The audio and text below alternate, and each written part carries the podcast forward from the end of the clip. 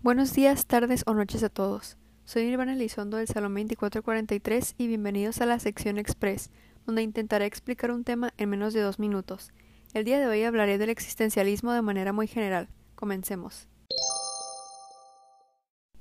El existencialismo se puede definir como una corriente filosófica que analiza la existencia humana, poniendo énfasis en los principios de libertad y responsabilidad individual, los cuales se analizan desde ámbitos racionales, morales o religiosos.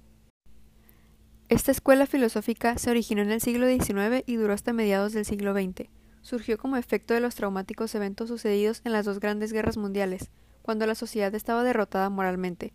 Ellos sentían rechazo a la filosofía tradicional.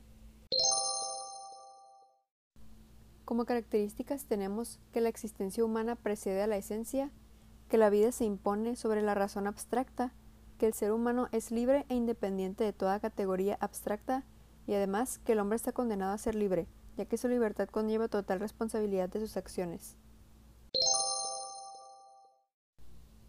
Ahora hablaré sobre dos filósofos destacados, llamados Jean-Paul Sartre y Albert Camus. Camus fue novelista, filósofo, dramaturgo y ensayista francés, y según él, el mundo exterior, o sea el universo, es el estado del sujeto. Tenía ideas sumamente pesimistas y pensaba que su destino era una actividad sin sentido ni objetivo, por otro lado, el filósofo y escritor francés Sartre es uno de los máximos exponentes del existencialismo, y proclama que el ser humano elige sus acciones más no su existencia, y por eso está condenado a la libertad. Ambos hicieron aportes de gran importancia para esta corriente filosófica. Y bueno, eso es todo por hoy. Esperemos que hayan disfrutado de esta sección. Cuídense y sigan las indicaciones de salud de su ciudad. Nos vemos.